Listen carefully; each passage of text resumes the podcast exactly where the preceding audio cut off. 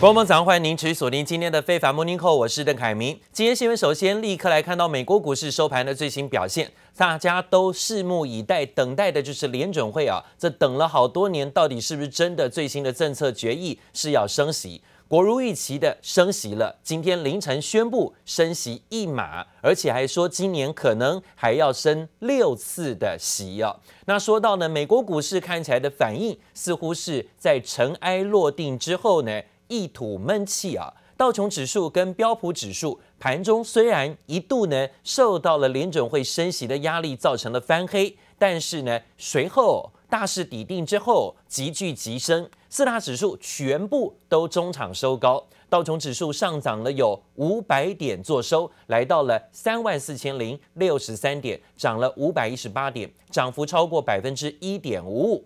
纳斯达克指数还有包括费半指数涨幅最大啊，纳指涨了快要接近五百点，四百八十七点，幅度高达百分之三点七七，收在一万三千四百三十六点。费半指数呢则大涨了超过五趴以上，来到了三千三百四十点，涨了一百五十九点。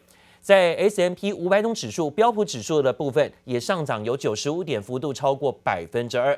联准会宣布升息一码之后，最新释出的利率点阵图显示，预计呢今年还要升六次息哦，而且每次利率会议都会升息。明年预计呢还有三次，总共呢从这次以后还要升息九次才够啊。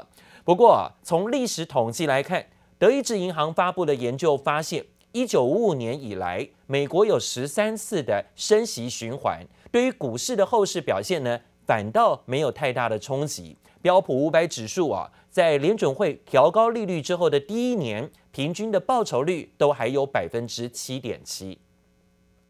面对四十年来最快的消费物价涨幅，美国联准会最新一如市场预期宣布升息一码，睽违三年多来首次升息，把联邦基金利率由百分之零至百分之零点二五上调到百分之零点二五至百分之零点五，正式宣告启动将持续数个月的抑制通膨行动。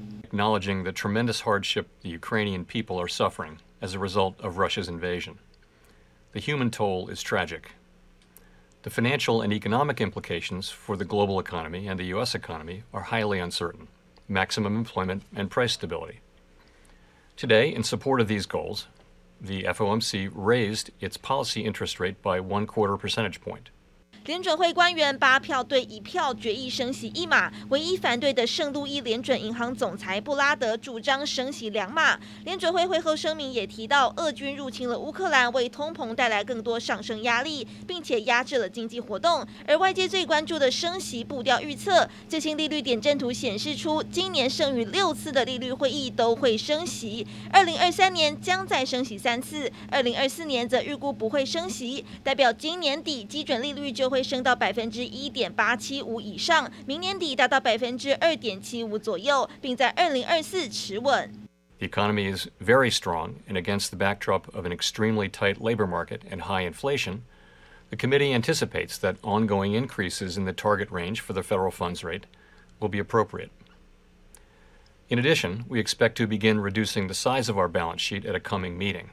由于联准会的行动和声明皆在市场预料之内，美股午盘短暂回档之后反攻向上，连两天大涨作收，四大指数中场全数收高。The Dow Jones Industrial Average closes higher by about one and a half percent, a little bit more than that, 519 points to the upside there. S&P 500, that too ends the day in positive territory by two and a quarter percent. The tech-heavy Nasdaq that closed higher on today's activity to the tune of 3.8 percent. 除了升息路径之外，联准会预计二零二二年美国 GDP 为百分之二点八，低于先前预估的百分之四，失业率预估值在百分之三点五不变，而通膨预测则从先前的百分之二点七上修到了百分之四点一。如果长期通膨预期上升，代表可能还要走更长的路，才能让政策回到更中性水准。记者姚秀玲、佳莹综合报道。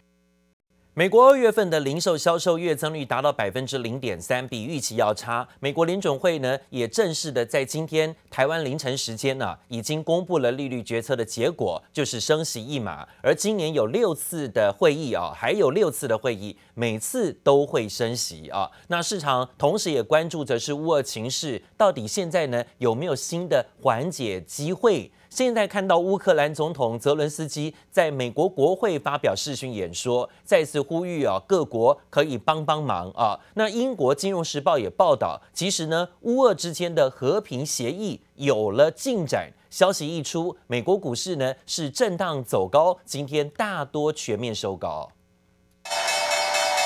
美国联准会公布利率决策前，通常市场表现平平，但周三美股开盘罕见几乎全线开高。Historically, they just tend to glide higher into the big announcement. We don't usually see surges like that.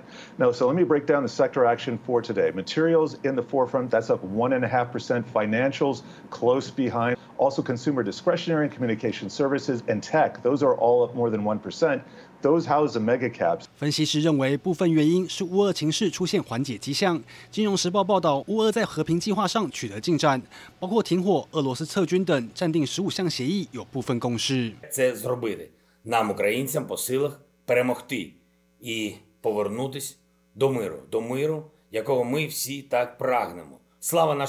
随着乌俄发展大幅波动的国际油价瞬间转跌，而在全球大宗商品交易中占有举足轻重地位的伦敦金属交易所 LME 出包，夜市交易因为系统错误又一度暂停交易。I want to draw our attention to one market in particular. This is nickel. Now, this is the S&P Goldman Sachs Commodity Index uh, for nickel, and this is supposed to be based on the LME. That's the London Metals Exchange. Except nickel has been shut down since last Monday. Finally, reopened this thing. Well, they reopened it last night. But only for a few minutes. They had to bust more trades.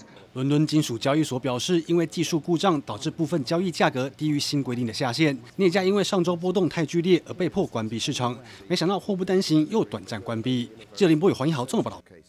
今天乌俄战争已经进入到第二十二天，今天市场盛传说，哦，乌俄双方呢都有意啊，有对一些相关的这个停战协议做妥协。乌克兰军民，但是现在还在奋力抵抗中。目前呢，还想破坏俄罗斯军队速战速决的计划，加上西方国家实施全面的制裁呢，牵住了俄罗斯的经济命脉，包括了它的经济也陷入了新的混乱。俄罗斯昨天呢，有一批一点一七亿美元的美元计价债券要到期，国际信评机构惠誉说啊，如果三十天之内的宽限期内，没有拿出美元支付利息，就会构成债务违约。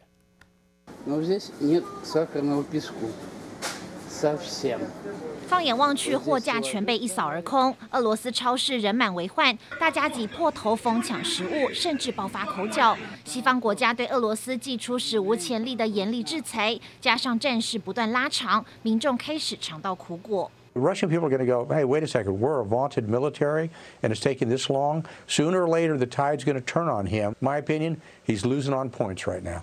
俄罗斯金融体系和货币正面临多方面崩溃，一批价值一点一七亿美元的美元计价债券周三到期。俄罗斯财政部撂狠话，说因为资金被冻结，将以跳水的卢布还债。但如果俄罗斯无法在三十天宽限期内用美元付息，就构成债务违约。Russia has about $20 billion in foreign currency bonds, while ruble denominated bonds amount to $42 billion. There are also billions more in derivatives linked to a potential default. 经济学家分析，俄罗斯现在被国际孤立，经济至少会倒退三十年，退回到接近旧苏联时代的水准。但目前看来，普丁没达成目的，不会善罢甘休。Ambassador, when will Vladimir Putin stop his war crimes? When the goals of the of the special military operations are achieved, it will stop. It was uh, it was announced from the very beginning. I think the only thing that moves the needle is for the people of Russia uh, and those around Putin to realize that uh, he has led them into a dead end. A very costly dead end for the economy, for the people, for the Russian soldiers and Russian families. 俄罗斯国内反战声浪越来越高涨，普廷这一仗不止经济崩盘，只怕政治地位也将遭遇最大挑战。记者王杰当帮冠总和报道。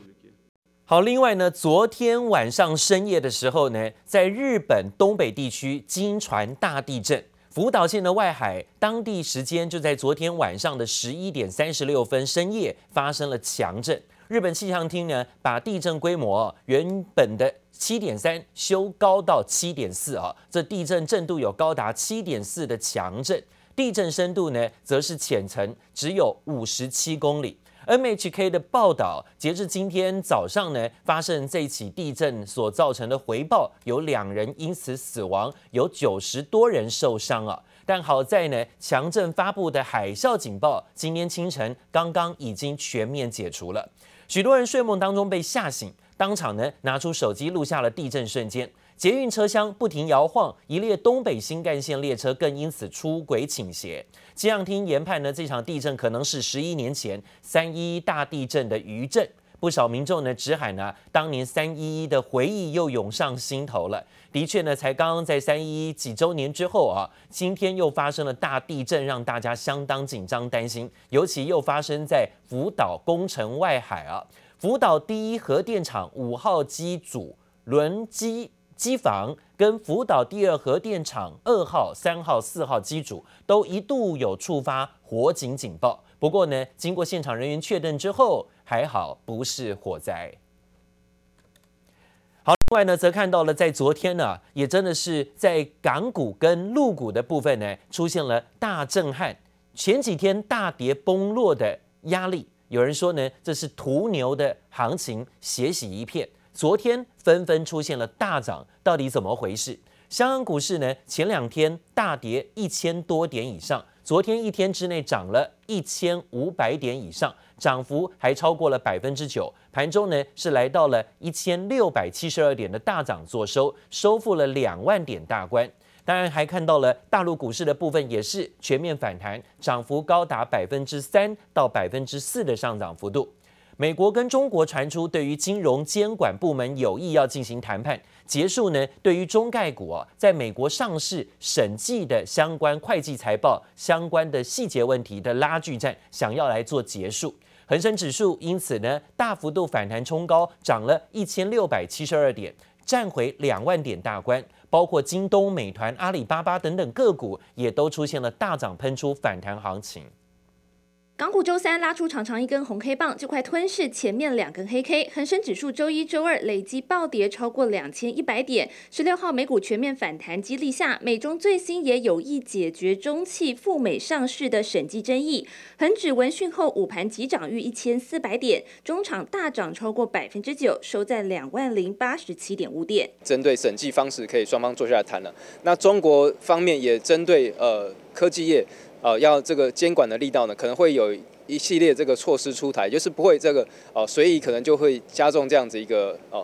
出手这个力道，短期之内哈，应该是有机会在这边筑底啊，开始往上往上走。美国上市公司会计监管委员会表示，正与中国监管部门积极沟通，多次会谈，致力达成协议，以便检查在美注册的中国香港审计师事务所。美中双方释出友好讯息，除了中概股退市风暴得到喘息，美股中概股股价更是迅速反弹。腾讯音乐收盘上涨百分之十四点七四，哔哩哔哩涨幅百分之十一点二，东方更大涨超过百分之二十二，港股中科技股带头领涨，恒生科技指数暴涨超过百分之二十二，创下单日最大涨幅，更站上四千两百点整数关卡。个股包括京东、美团与快手，股价都大涨超过三成，阿里巴巴、腾讯与百度涨幅也都有百分之二十。恒指的部分来讲的话，它上方的压力的话，应该会是落在一九五五零附近，会形成 V 转，或者是说在这个位置上它并不是 V